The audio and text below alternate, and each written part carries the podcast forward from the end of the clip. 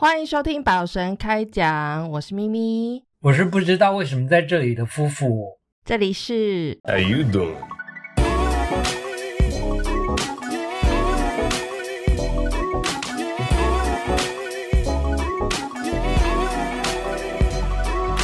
耶我把夫妇拉来跟我一起聊天。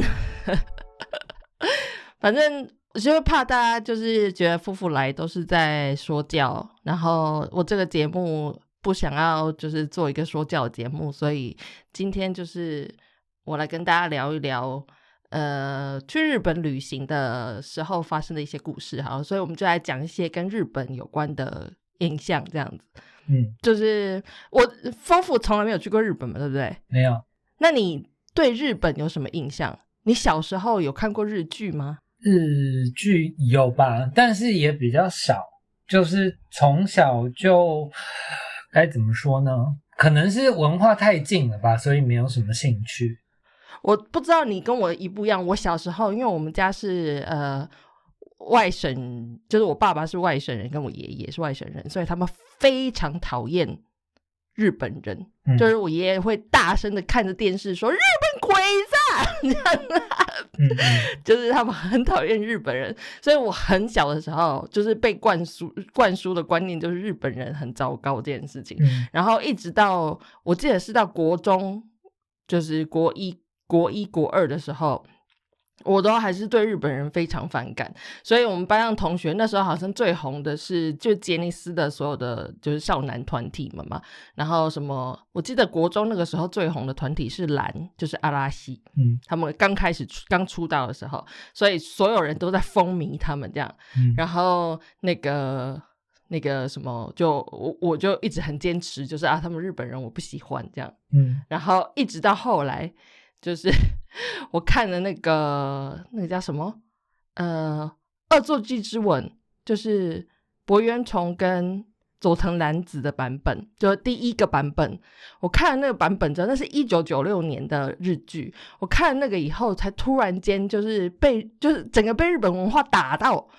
然后我我那个时候就开始很疯狂的喜欢日本文化，嗯然后就看日剧之外，我还就是学日文歌。就那时候那个《恶作剧之吻》的主题曲，他们那个团体我忘记叫什么名字了，Steady 还是什么。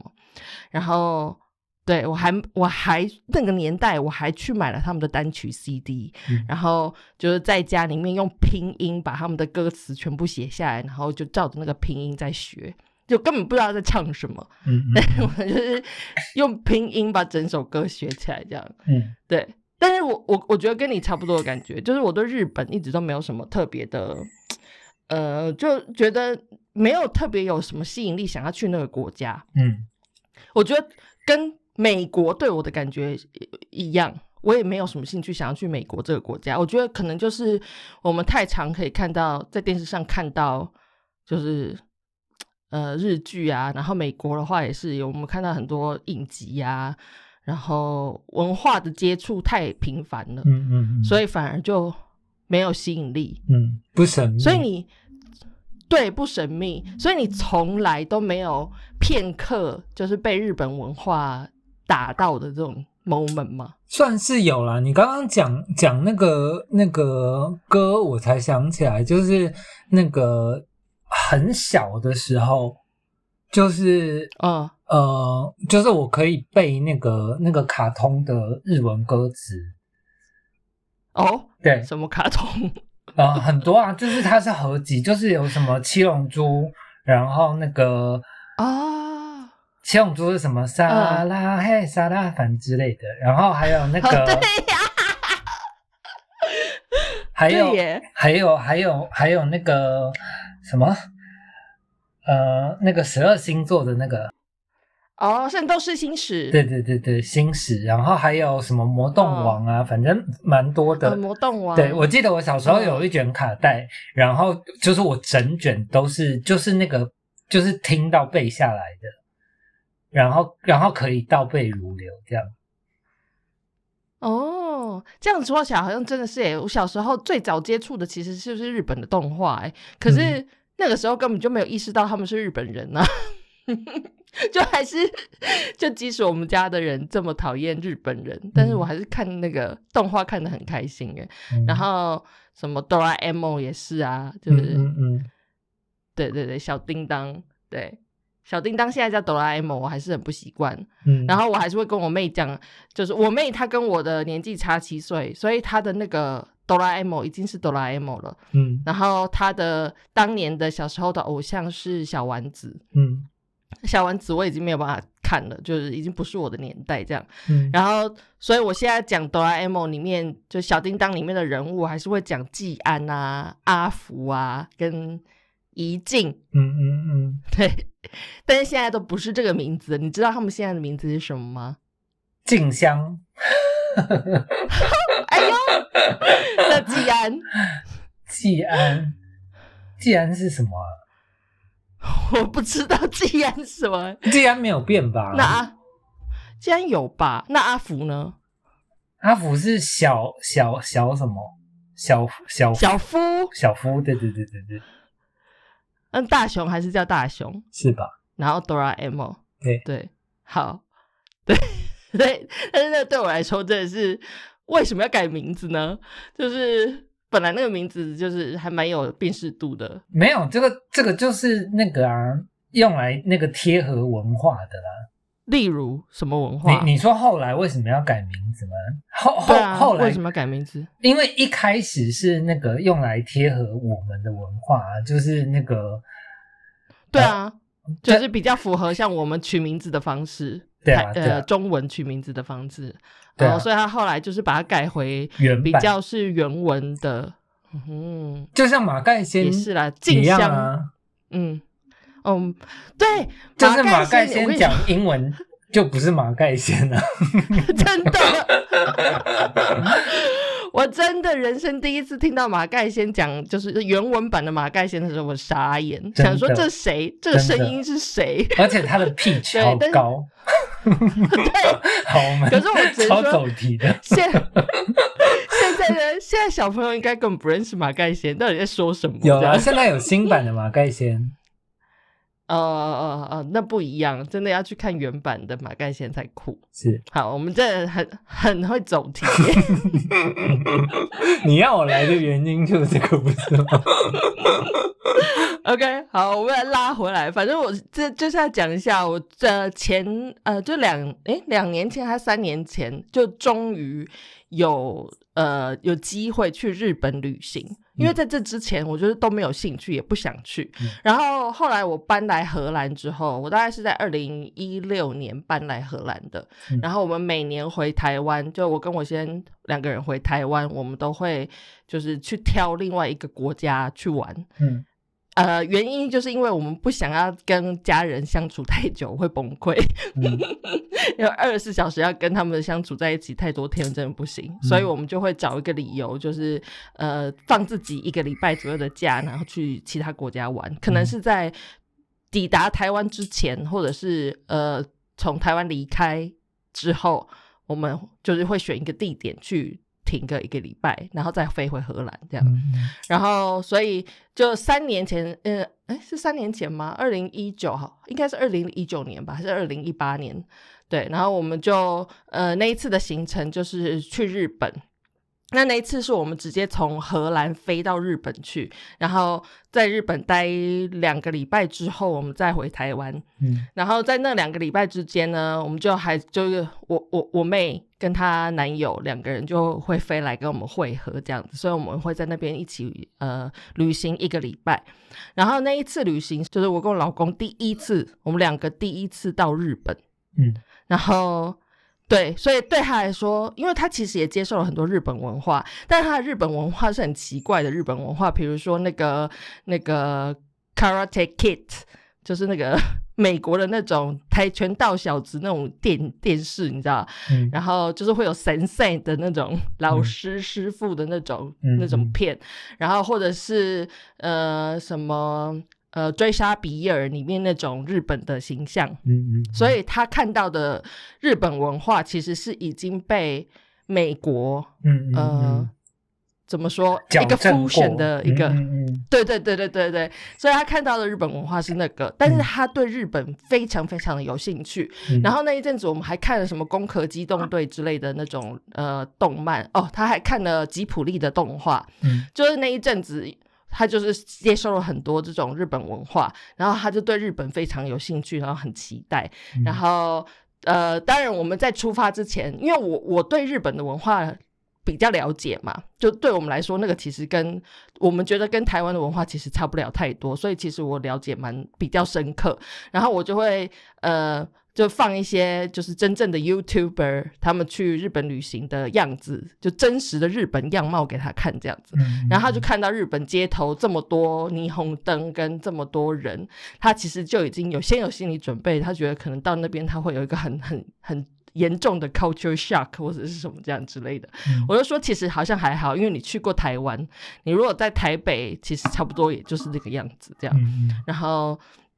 对，所以反正就是有个心理准备。然后后来我们到日本之后呢，呃，那个时候我们去的时候是冬天，所以那个时差是九个小时，嗯就跟荷兰的时差九个小时，我们完全没有估算到那个时差会让我们两个人这么崩溃。就我们到那边，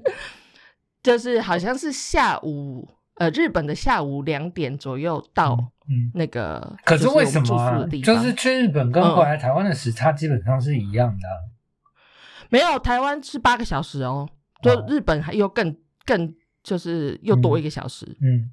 对，所以我们其实没有料到。嗯然后，而且那一年是冬天去，好像我记得是二月底。其实嗯我们也没有想说日本会这么冷，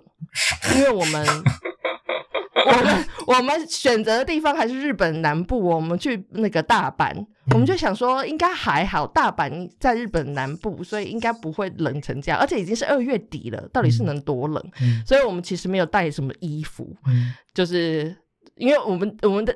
呃日本之后就是要回台湾嘛，啊、台湾就是不需要那些厚重的衣服啊，嗯所以我们就没有带准备什么厚重的衣服。结果到那边那个时差跟那个冷，我们都崩溃。嗯 就我们两点多到了住宿的地方以后。我们一一碰到床，两个人就就不省人事这样，然后终于就是想说，好不行，一定要起来，不然的话就是这样一整天就睡掉。我们睡就是起来大概已经是五六点了，就想说那我们要去吃吃晚餐这样，然后在在那个时候就是勉强起来的那个 moment，我们才开始去看我们住的地方，就是我们是住那种 Airbnb，就是呃。就是小公寓那种嗯日式的小公寓，所以是在一般的住宅区里面。那那个地方其实蛮安静的，还不错。然后那个房子就是呃，它真的是很小的公寓，但是里面什么都有。然后就是只有一个房间，没有呃没有隔间的那种，就是一个大房间，像小一一个套房的感觉。嗯然后那里面所有的东西，因为是公寓，然后又是老房子，所以它其实很矮，那个那个天花板非常矮。嗯嗯嗯，我我现在也只有大概一百八左右，他在荷兰算是矮冬瓜的、嗯嗯 嗯。的身高，但是他在那里整个就是巨人，嗯。他只要一站直，他就会撞到那个呃吊灯，嗯嗯嗯。就所以他只要一站直就会撞到东西，就对了。嗯，然后他去厕所照镜子，那个镜子也大概只能照到他的胸口跟下巴的位置，就是照不到脸。嗯他整个必须要是半蹲的状态才才可以去照镜子。嗯然后那个浴室也是小到不行，而且日本很神奇的是，他们因为有那个泡澡的文化，嗯他们不管浴室多小，空间多小，他们都有浴缸。嗯嗯对，就是他们都一定要泡澡。所以我觉得，呃，我我们觉得那个很神奇的是，他们很像七巧板，你知道，他们的他们怎么样去去拼凑出一个最舒适的空间，在他们那个很仅有、很狭小的空间里面去去拼凑一个很舒适的家。对我们觉得那个其实是蛮蛮神奇的一件事情的。嗯嗯对，然后再来第二件事情，我们感到惊讶的是排队。我忘记我们那天晚餐吃什么了，但是我们后来好像就是去便利商店买东西，嗯就是要带买啤酒之类的要回家这样。然后那个排队的文化，呃，在欧洲也是没有这种东西的。我不，你你在欧洲旅行过，欧洲人他们不排队的，对不对？嗯，欧洲人基本上他们真的完全没有，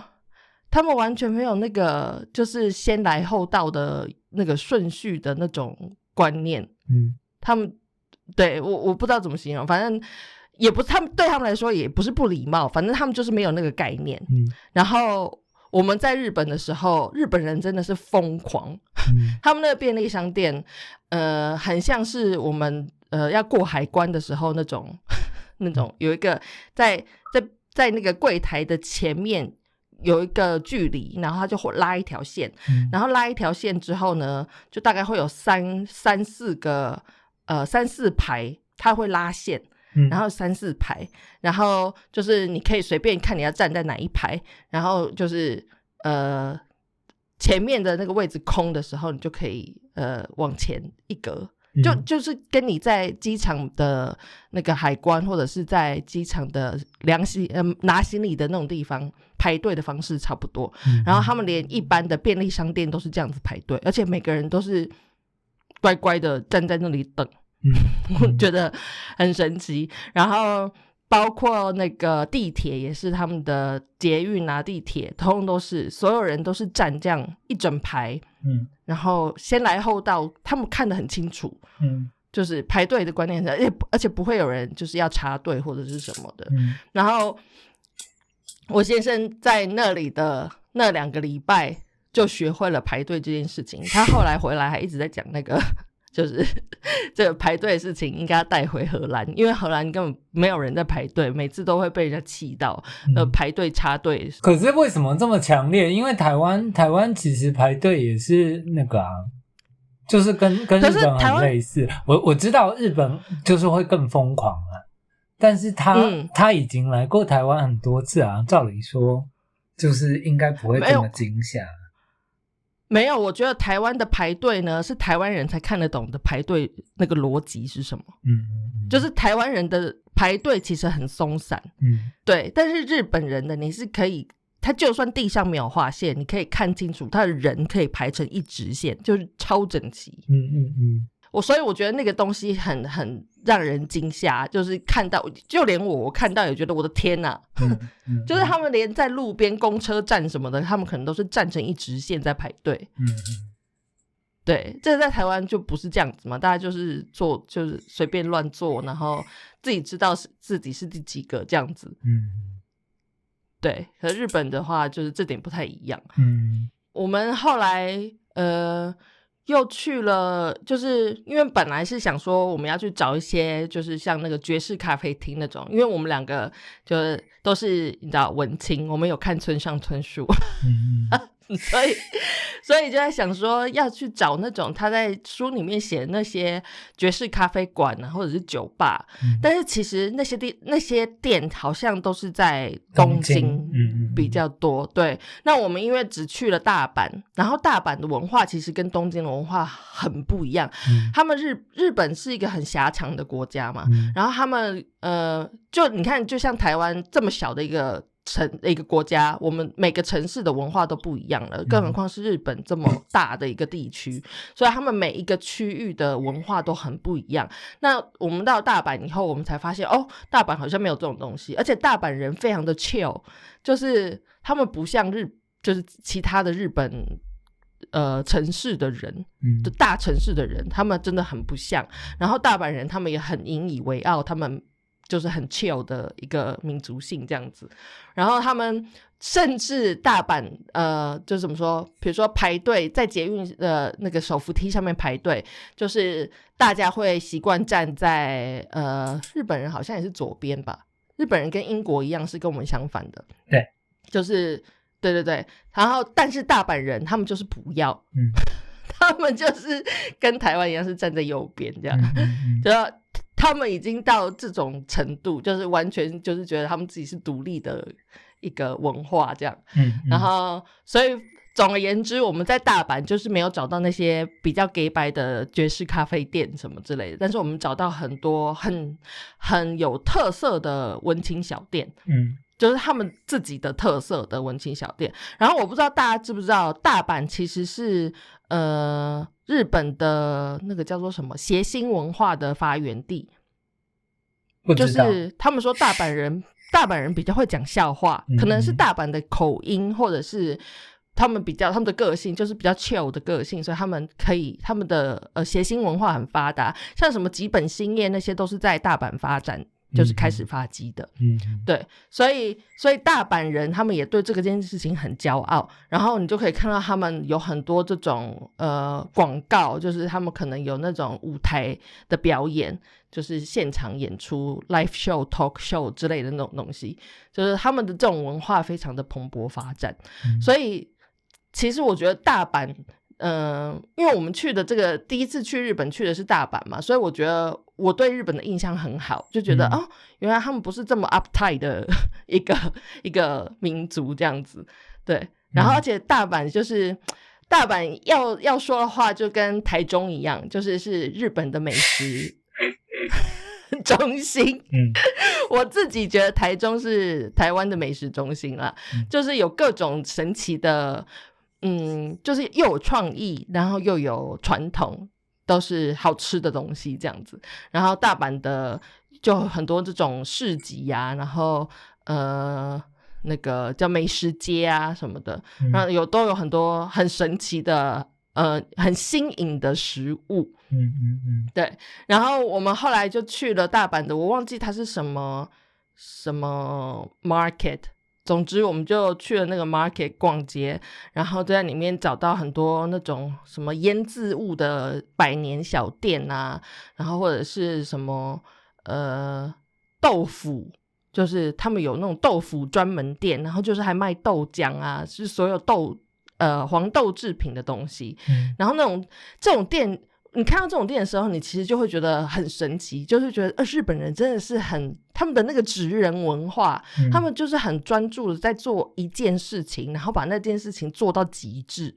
我觉得这种东西，我每次看到这种事情，我都会觉得就起鸡皮疙瘩，就很感动这样。嗯 像我们去去那间豆腐店，它就真的是全部的东西都是豆腐做的，然后各种各样的豆腐，什么嫩豆腐啊，然后板豆腐啊，然后就是各种各样，然后豆浆啊、黑豆浆啊，巴拉巴拉巴拉，各种奇怪的豆浆制品、豆制品，然后我们就买了豆浆喝，然后那个豆浆我们喝过一次以后，我们后来几乎每天都回去买，因为那个这就是你在荷兰喝到喝不到这样子的豆浆，嗯。但是在台湾的话，可能就是那种呃，也不是像永和豆浆的那种一般的豆浆，就是非常浓稠的豆浆，嗯。就感觉很神奇。对，即使没有加糖都超好喝这样。呃，后来我们也也去了几间就是一般的咖啡店。那我觉得那种咖啡店最让我觉得神奇，就是他们传统的咖啡店是他们现在里面还可以抽烟。嗯其实日本真的很奇怪，他们街上现在是完全禁烟，你不能在街头抽烟，嗯但是你可以在室内呃室内。对，所以他们好像是禁烟是为了不要让人家看到。我不知道，我不知道那个意义是什么。还是因为在室内他们还是我不知道哎、东京不知道是不是也是这样，就是他们的室内是可以抽烟的，而且我们第一次第一次就是发现这件事情的时候，我们是完全就是不知道发生什么事情，因为就是坐在我们隔壁桌的人突然就点起烟来，然后就是那个烟味就超重了，然后我整个傻眼，我想说，哎、是室内是可以抽烟的吗？然后结果所有的人，就是其他的客人也没有人，任何人有反应，然后店家看到也没有任何人有反应，还拿烟灰缸给他们，所以我想说，哦，是可以抽烟的事。嗯 对这件事情，我觉得还蛮奇怪的，就是室外完全性的禁烟就很干净，然后室内就是可以开放让大家抽烟，所以对，如果说有吸烟的朋友们去日本的话，应该还蛮轻松的，不用到处找地方就躲躲起来，就是你只要走进咖啡厅里面就可以随意的抽烟了，这样。好，好像好像好像禁止了。我查、我查了一下，就是好像二零二零开始就全面禁止了。哦，怎么会这么晚呢？阿阿斋就哇，对，那就还是很就是还是很神奇啊，就先进室外，然后再进室内这样子。对啊，真的嗯很奇怪。所以他们现在抽烟的人应该是蛮痛苦的，就是没有地方可以抽烟。嗯，我记得他们刚开始室外抽禁烟的时候，他们还有画出那种什么吸吸烟区，嗯，就是用一条线在地上画出来一个框框，然后要抽烟的人要走进那个框框里面之类的。对，蛮奇怪，一个结界的概念。呃，我们两个自己这样子，呃，过了一个礼拜，然后我妹他们就来到日本跟我们会面，然后我们就去了那个就是环球影城，日本的环球影城。嗯对，那环球影城里面就是有很多那种什么呃环球的电影，有什么还像哈利波特啊，然后侏罗纪公园啊，呃大白鲨啊，就是之类的，他们有那种场景跟游乐游乐设施。那我本来就会觉得，就是来到一个异国，然后去游乐园玩这件事情，我其实没有觉得很开心。就我妹那时候说她好想去的时候，我就想说，到底为什么来到日本要去要去那个到处都可以都一样的游乐设施去去玩这样？然后，所以我本来不是很想要去，但是我后来就是。因为我妹她票都买了，所以我就被迫，我就想说好，那我们就去吧，就就先吵了一下架，这样，然后 还是还是就去了。然后我们那一天，因为我妹她买的票是那种就是呃一整天的，就是通关票。然后为了要排到那个很抢手的游乐设设施，那时候是为了要排哈利波特，他们就是要在那个门打开的那一刻。就要在那在那之前就要到那边要先排队了，然后，所以我们那一天就大概早上八点左右就抵达那个环球影城的门口，然后就一堆人，很多人在那里在等，已经在等排队，然后那个就是八点整还是九点，我忘记几点开门，反正就是开门门一开的那个刹那，我真的傻眼。我你有看过他大逃杀吗？嗯嗯嗯，就是所有人开始冲嘛，冲冲到我真的就是想说现在是发生什么事情了？嗯大家都是手刀往前冲哦，然后我就想说到底要冲去哪？因为我我也不知道我们到底要去哪。然后我妹就说她有做功课，她就叫我们跟着她冲，但是那实在是太夸张了，所以我就停下来拍照。那真的有人冲到跌倒之类的，就是大家就是疯狂的冲，而且。那个环球影城里面很大，所以你不是就是短短跑的冲刺，你就可以抵达你要去的地方了。对，要跑十分钟这样。你现在要跑超远的，我想说大家这里为什么这么疯？所以我后来是慢慢的走，但我妹他们就先去了。这样，我就觉得那个那个瞬间，我我有拍影片。如果说这一集上架的时候，我可能可以贴在那个我们的 IG 上面，给大家看那个疯狂的奔跑的样子。对我那个时候我真的有点吓到，我想说哇，这个这个影城这件事情竟然可以有这么多热衷的人。去，我不知道那个时候我还是没有 get 到那个点，到底为什么这个可以这么吸引人？然后后来我们进了哈利波特的那个呃，它就是它整个区域都是哈利波特为主题，所以它可能有那些什么呃十米村啊，诶，是十米村吗？还是什么？反正就是哈利波特里面的场景，它就整个建构成一个城市的一个很大的区域，然后里面都是哈利波特的。就是相关的东西这样子，然后也会有一些现场会有一些表演，就是嗯，我觉得你在那边你看到那个，你应该会觉得很尴尬，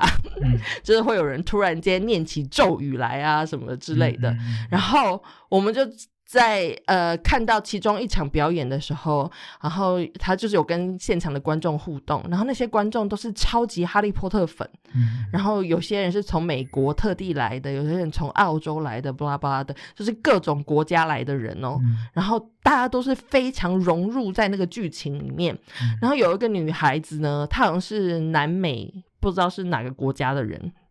然后，呃，反正他就被点到，就说请他上台来跟来跟那个就是某一位魔法师互动之类的。然后在那个当下，他就哭了，我整个我整个也傻眼。我想说，哇，大家真的会因为这种事情，就等于他，我觉得对他来说可能是梦想成真吧。就像有些小孩子进了迪士尼乐园，他们看到米奇米妮的那个瞬间，他们也会就是突然间爆炸。就太感动。嗯对我，我其实那个当下我有点被那个吓到，就想说哇，这对某些人来说真的是梦想成真呢。嗯我真的是太既得利益者了，那时候觉得自己怎么这样？嗯 对，所以那一趟环球影城的呃，我是觉得蛮好玩的啦。就是如果说你就是放开自己，就让自己回到一个童心的状态。然后去看那些东西，我是觉得还不错。其实你也真的会被影响。你到了那个，像我以前也觉得很不喜欢迪士尼乐园，但是我进去那个空间以后，看到那些气氛，然后那些，我觉得你就会被同化，嗯你就会自然而然的回到一个很童童真的样子、童心的样子，这样。所以我觉得那一趟后来我是还蛮开心的，我们有去，就是还蛮好玩的。嗯嗯，对啊，然后我们后来还去了那个奈良去喂鹿，就去看那些鹿，然后那些鹿，嗯，我也觉得不像我本来想象的那样，就是那些鹿他们是非常的，嗯、我觉得蛮凶的，就跟 就跟台湾的那个野生的猕猴们那种感觉差不多。嗯虽然他们已经很习惯人在他们身边了，可是他们还是很凶。嗯就是你，他们不是会有有摊贩会卖那些鹿给鹿吃的那些草饼嘛？嗯然后你他们一旦看到你跟那个摊贩买，他们就会凑过来，嗯然后你你只要动作太慢，没有把那个草饼就是拿出来喂他们，他们就会开始咬你。嗯我就在那边一直被他们咬我的大衣什么的，我觉得好恐怖。我后来就把所有的饼就是这样用天女散花的方式丢出去给他们吃，我觉得太恐怖了。嗯就是一点都不像，就是画画面上面看到的，就是旅游频道拍摄那些，就是感觉很温驯的鹿。对，嗯嗯而且据说那些鹿很聪明，就他们不会去偷吃摊贩卖的那个，他们他们就摆在摊贩上面的那些鹿饼，嗯因为他们知道，如果他们去偷吃的话，那些摊贩就不会在那边，就不会继续出现了。嗯所以他们知道要等，要等到游客去跟他们买，然后再来抢。嗯对。然后打劫游客这样，对，打劫游客，我觉得好可怕。嗯。对，然后这我们后来看那个就是疫情疫情中的时候，就是在就去年跟今年，就奈良现在那边就是完全变成一个很野生的感觉，因为现在没有游客嘛，嗯嗯然后所以他们好像就是草啊、树啊什么的都长得非常的自然，然后那些鹿现在也是就是很自然的在那边 生活着，嗯。就他们好像有点遗忘了曾经是被游客喂食的那个感觉吧。嗯。我觉得其实这样也好，就是他们还是他们毕竟是一个野生的动物，他们还是呃回到一个野放的状态，我觉得比较好。嗯。对，就我们之前不是有说过，疫情期间可能呃最好的事发生最好的事情就是这个世界在自我疗愈，嗯。就是那些森林开始长回来了，然后野生动物们也开始自由的走来走去，这样子，嗯，这应该是这个疫情带来最大的呃好处益处吧，这样，嗯，后来我们还去了一个呃，那个叫做什么道和神社，因为呃，我们看动画里面卡通不是都会有那种就是那个叫什么鸟居，嗯就是神他们神社的嗯对神社门口会有一个呃，像是一个么字形的那种牌坊，嗯红色的牌坊，那个叫鸟居。然后我们去的那个道和神社，就是呃很多网美会去拍的那种，就是它它就是很多很千鸟居的那个，就是它一整排的鸟居，然后沿着小山路这样子上去，然后很多网美都会去那里拍照。然后我们也去了那个地方，然后去了那个地方其实确实是蛮美的，但是我们后来在那边遇到了一件我觉得蛮神奇的事情，我到现在讲起来我都觉得还是有点神奇，就有点起鸡皮疙瘩那样。我们在那边遇到一个阿贝，一个老先生，然后他一直跟着我们哦，嗯。就可能觉得我不知道他那里观光客也很多，我不知道他为什么会一直跟着我跟我先生，因为他是小山坡，是一个山路，你要爬到山顶上，然后那个山顶上是他们拜的道和，好像就是那个狐狸之类的神，就是动物的神。嗯。对，那那个狐狸那个神其实就是有点调皮捣蛋的那种，就是呃很可爱的那种神这样子。嗯然后我们就是要到那个山顶上去拜那个神，去去参拜，然后我们就这样一路走。那爬山就是我跟我跟我先生，我们两个都在年近中年嘛，我们四要四十岁的人，所以其实我们的那个 condition 也没有很好。然后我们就反正就慢慢的走，边走边晃这样。然后那个老先生他就是一开始的时候出来就想说，哎，你们是不是迷路了？在问我们是不是迷路，然后我们就说，哦，没有，我们只是休息一下这样。然后他又说，就跟我们讲一下，哦，你要继续往上爬，就是没有很远啊，那个那个神社那边很漂亮啊，一定要往上，要继续加油哦。这样，我们就说，哦，好。然后后来我们走了，又走了几公尺之后呢，他又出现，而且他是站在我们前面，就是在我们前面出现，嗯就他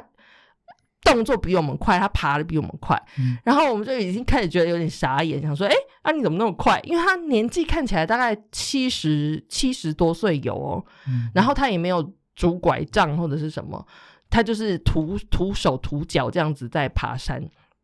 然后他又跟我们讲说：“哎，不要休息呀、不要休息这么久啊，赶快上去啊！就是那个神在那里等你们，这样子一定要上去看看，这样不要放弃哦。” 他一直叫我们不要放弃，我就说 OK 好，所以我们后来又上去走，然后就这样一直遇到他，他都在我们前面。每次我们停下来，他就在我们前面，然后会突然出现，不知道从哪里走出来，然后就跟我们说不要放弃啊，继续啊，然后都是用一个很微笑的脸这样。嗯后来我们到了山顶以后，他就没有再出现了。我们下山之前都没有再碰到他。嗯嗯然后我后来我是自己后来回来想一想，想说他会不会就是那个山神？之类的？对啊，嗯因为他太奇怪了，嗯就是他是一种飘忽的行动在在出现，嗯然后他每次出现，他也只是一直在推，就是催促我们要一定要到那个神社去参拜，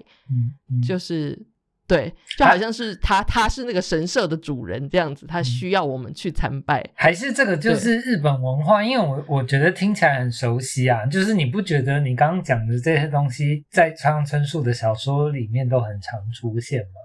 嗯，所以是就是随机的老人都会做出这样子的事情吗？就是村上春树的小说里面很常出现这种奇怪的人啊，然后那个村村上嗯也是把他们写成就是那个似人非非人，然后似神非神，或者是什么什么、嗯什么妖怪之类的东西，这样。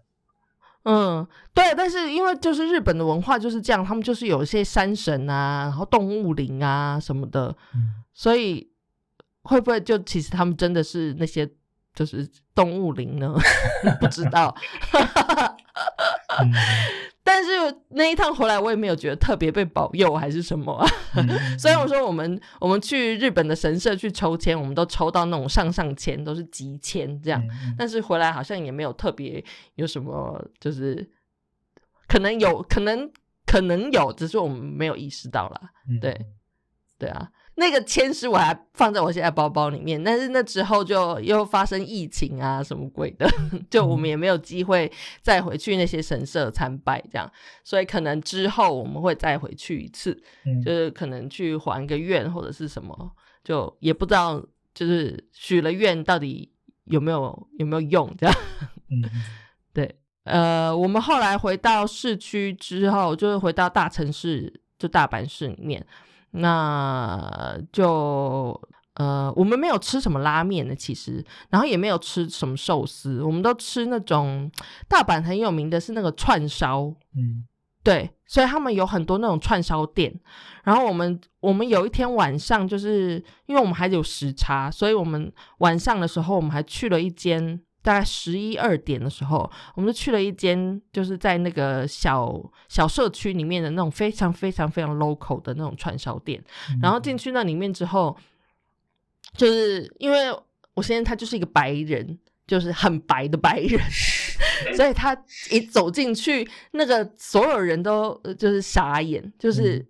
可能真的没有什么观光客会走进去那个地方，所以他们很惊讶，然后又看看我，他们。我我这一趟旅日本旅行，大家都会看着我，希望我可以帮他们翻译，你知道吗？可是我不会说日文，对，所以他们就先看看我先生，然后后来他们就全部都转过来看我，但是我也不会讲日文，所以我也跟他他们说英文，然后就是大家都觉得很很神奇，然后就比手画脚，因为他们的英文也不是很好嘛，然后就比手画脚。那我们就随便点了几个东西，就是他就是有关东煮跟串烧那种，所以你。其实都可以看得到食物，我们就直接用手去指。那我们要这个，我们要这个，对。然后后来，那我觉得那那一天也蛮神奇的，就是因为大家没有办法沟通，但是他们，嗯，我觉得可能是因为有点有大家在喝酒，所以喝了酒之后，可能就是嗯比较比较放松，所以他们就开始。想尽办法的要跟我们攀谈聊天，然后包括老板也是，就是突然间很开心这样，然后就是可能有点喝醉了，因为他在跟其他客人聊天，然后突然就转向我们，然后就跟我们举杯，说要跟我们干杯，然后我们这样就跟他干杯了。干杯之后呢，大家就用那个一就英文、日文跟不知道是什么语言。就混在一起，就开始聊天，然后就问我们从哪里来啊，然后为什么会在这边啊，然后喜不喜欢日本啊，这种很很一般的对话。但是那一场这样结束之后，我先生就整个人就觉得哇，天呐，日本真的好赞哦！他觉得那个日本人真的好友善哦。他就是跟在台湾的感觉不一样，他在台湾也会这样子被人家问，就是是不是哪里人。是不是美国人？对，台湾人最最常问的就是他是不是美国人？对，然后也会硬要跟他说英文。可是台湾的人的方式跟日本人的不太一样。台湾人，我觉得台湾人可能会比较，呃，比如说，这真的是想要跟他练习英文还是什么之类的，会比较有一种。呃，就是 aggressive 的感觉，嗯嗯嗯。但是日本的这种，他们是很被动的，但是又很又很有很有心的，嗯嗯。对，所以他觉得在那个那个当下，他感受到一个前所未有的温暖，这样他觉得很神奇。对，然后呃，我今天要讲一个食谱。我今天要讲的食谱呢，其实跟那个我刚刚之前都没有讲到。我今天要讲的食谱是在台湾也吃得到的东西，就是那个吉野家的牛冻饭。因为我非常喜欢吉野家的牛冻饭，所以我去到日本的时候，我就去去就去找那个就是日本的吉野家，然后。我就带我先生去吃，因为他从来没有吃过，嗯，所以我就带他去吃，然后我就点了牛冻饭，然后那一天是他生日，我 他我本来想说生日带他去吃吉野家，他不知道会不高兴，结果他非常开心，然后那个生日大餐，我对我来说是大餐，他就是才十块钱，呃，怎么说不到十块钱的欧元，就我们两个人点，嗯，所以大概是三百块。大概四百块台币，两个人点两份套餐，而且是超豪华的那种吉野家牛冻饭套餐。然后就是这样，才不到四百块台币。然后他吃，自从那一次在日本吃了那个牛冻饭之后，他就超爱这个牛冻饭。然后我后来就只好去学，就是上网去搜寻 那吉野家牛冻饭的食谱，这样。所以我今天就是要来跟大家讲的这个食谱，就是吉野家牛冻饭。吉野家的牛冻饭跟一般的牛冻饭有什么不一样？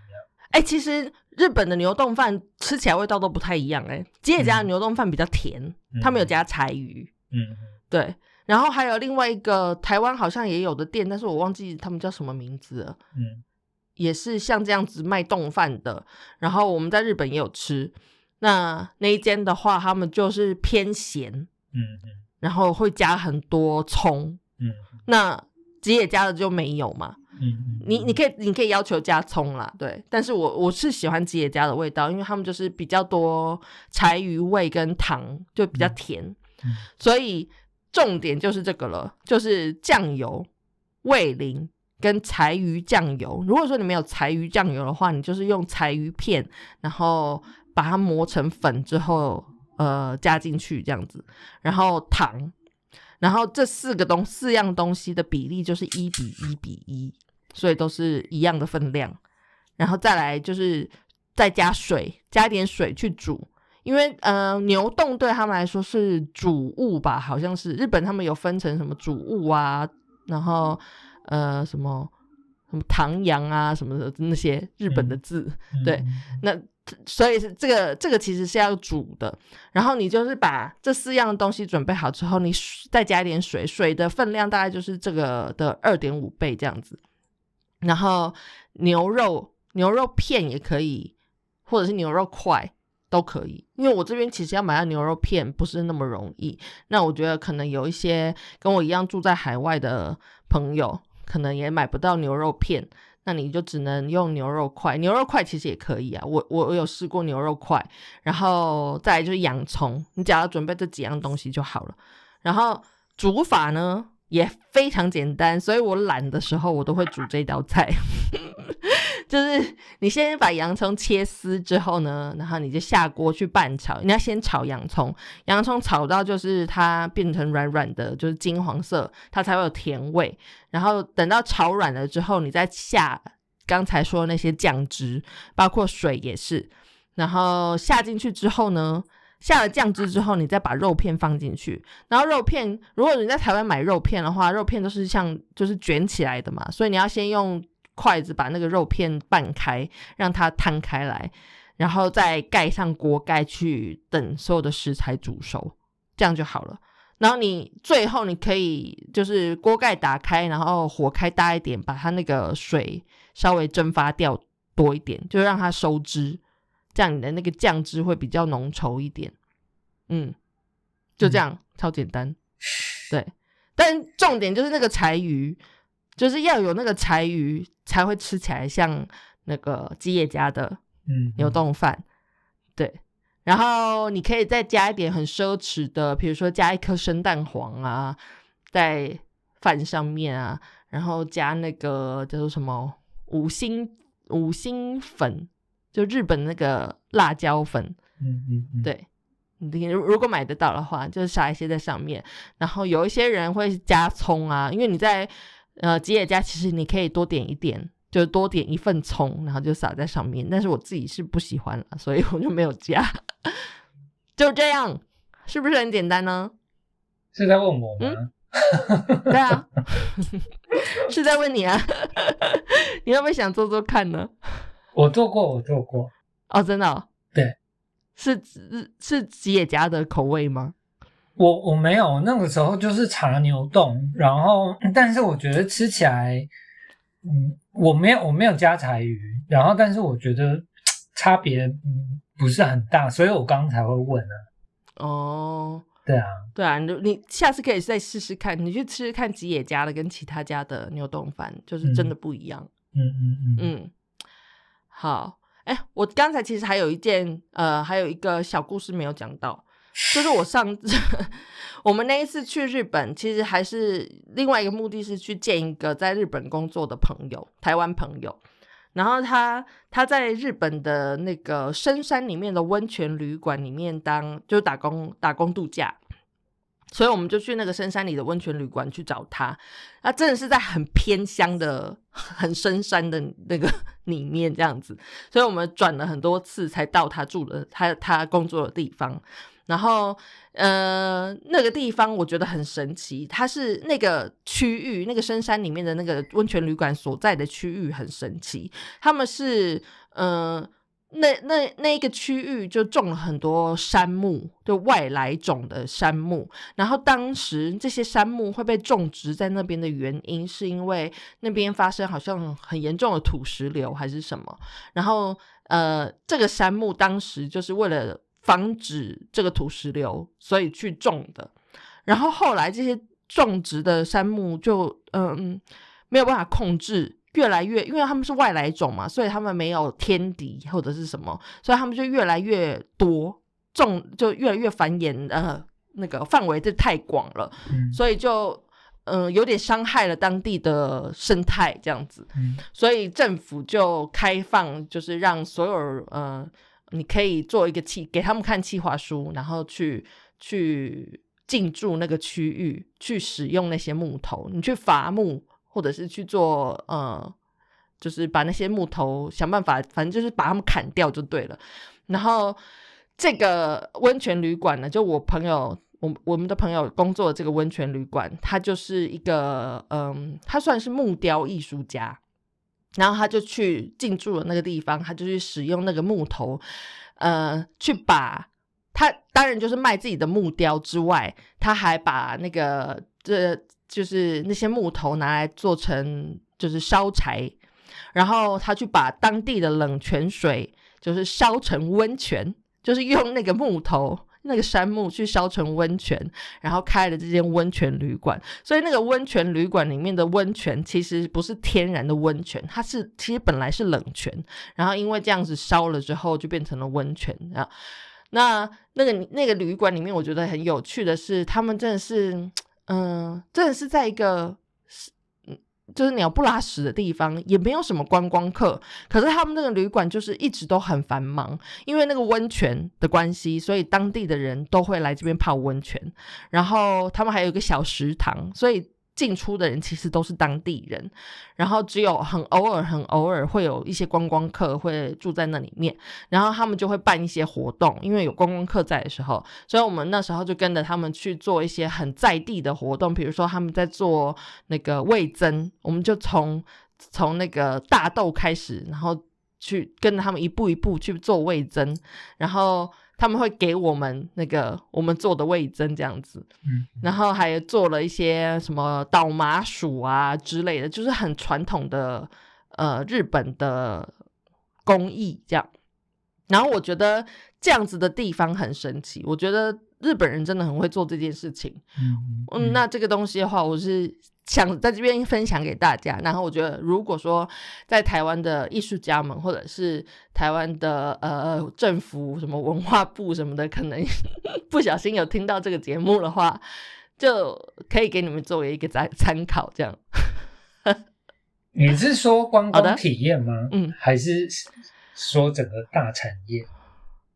整个大产业，就你看，他们本来那个山木这件事情，其实是一件呃自然灾害了，嗯嗯，但是他们把这个转转变成一个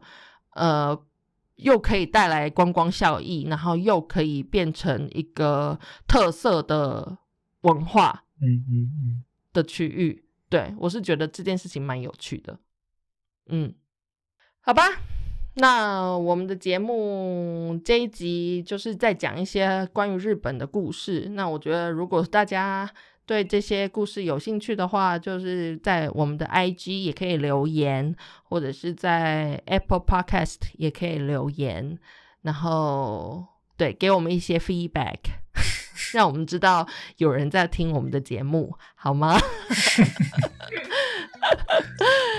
好吧，那我们今天的节目就到这边结束喽，我们下期节目再见，大家拜拜，拜拜。